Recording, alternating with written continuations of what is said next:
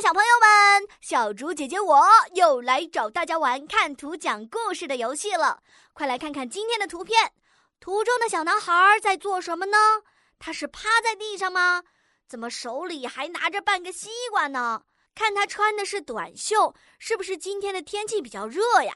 还有一只小螃蟹，咯咯咯咯咯咯咯咯，看起来很开心哦，好像还在和小男孩说着什么。哎。怎么有半个西瓜在小河里？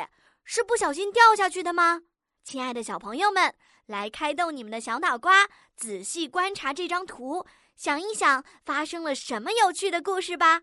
想到故事的小朋友，请先点击暂停播放按钮，然后到留言区来告诉小竹姐姐吧。